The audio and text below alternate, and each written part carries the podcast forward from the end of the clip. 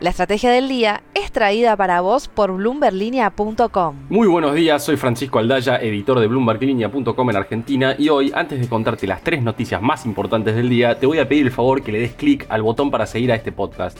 Ahora sí, vamos con esas tres noticias para que arranques tu día y como todos los jueves, Mariano Espina nos trae Recintos del Poder, lo más importante que está pasando en la política argentina. Pero veamos rápidamente cómo van a abrir los mercados este jueves. El S&P Merval cayó ayer 1%, fue una jornada más roja que verde para las acciones argentinas en Wall Street, con bajas de hasta 5,1% en el caso de IRSA ADR y solo una suba del 1,3% para Telecom. El dólar blue va a abrir hoy en 206 pesos y el dólar bolsa en 208. Lo que tenés que saber. 1. El gobierno confirmó ayer que está pronto a definir lo que nos adelantó en una entrevista esta semana la subsecretaria de Economía del Conocimiento, María Apólito, que es básicamente un nuevo esquema cambiario que va a apuntar a que los freelancers que trabajan para el exterior ingresen sus salarios legal y trazablemente. ¿Cuál es el problema hoy? Bueno, que el tipo de cambio que aplica por cada dólar que cobra un programador, por ejemplo, es el dólar oficial, eso implica que además de pagar impuestos, le convierten el sueldo a un cambio de 120 pesos, cuando si lo hicieran al Blue sería de 204 pesos. En 2021 todo esto llevó a una situación en la que la economía del conocimiento facturó en negro aproximadamente 1.800 millones de dólares. Todo apunta entonces a que van a lanzar cuentas bancarias especiales para que los freelancers cobren ahí a un tipo de cambio preferencial. Eso haría ruido en el campo, por ejemplo, donde los ojeros, como te decía ayer, cobran menos de 90 pesos por cada dólar. 2. El lunes por la noche se conoció que el gobierno fijó un precio testigo de 53 dólares por cada kilogramo de carbonato de litio para las exportaciones que se hagan desde Argentina y tengan como destino Canadá, Estados Unidos, China, Australia y un puñado de países más. Como ese precio está cerca de 30% por debajo del precio spot al que venían comercializando las mineras internacionales, y como Argentina se va posicionando como uno de los líderes del mundo en la producción del mineral, que es un insumo clave para la producción de baterías eléctricas, las acciones de las principales compañías mineras de litio se desplomaron ayer ante el nerviosismo de los inversores de que esto arrastre para abajo las ganancias de esas empresas. 3.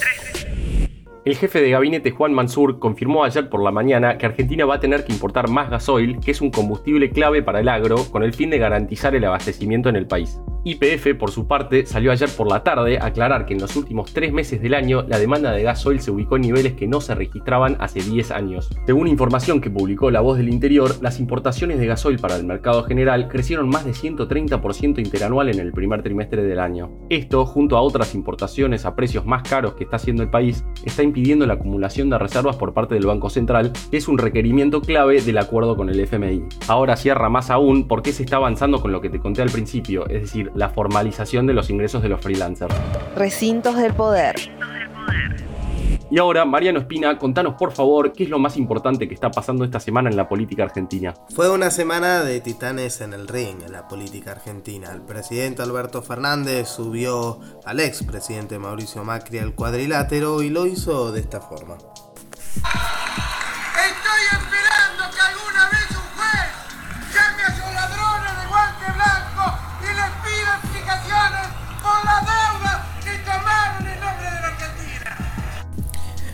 Hora después, Macri no dudó en contestar y lo hizo de la siguiente forma. ¿Quiere escuchar lo último que dijo Alberto Fernández sobre usted? No, ni hace falta. Creo que lo leí hace un rato, está fuera de sí, está desencajado. Pero ¿sabe lo, lo, lo que dijo? El guante blanco, todas esas cosas, sí, sí, son disparates. Sí. La polarización es un esquema que favorece a los principales espacios con el objetivo siempre de marginar a terceras alternativas. En este caso se puede pensar en el caso de Javier Milei y las fuerzas liberales que han crecido en la intención de voto este último tiempo, mirando a unas elecciones que aún están lejanas, allá en el 2023.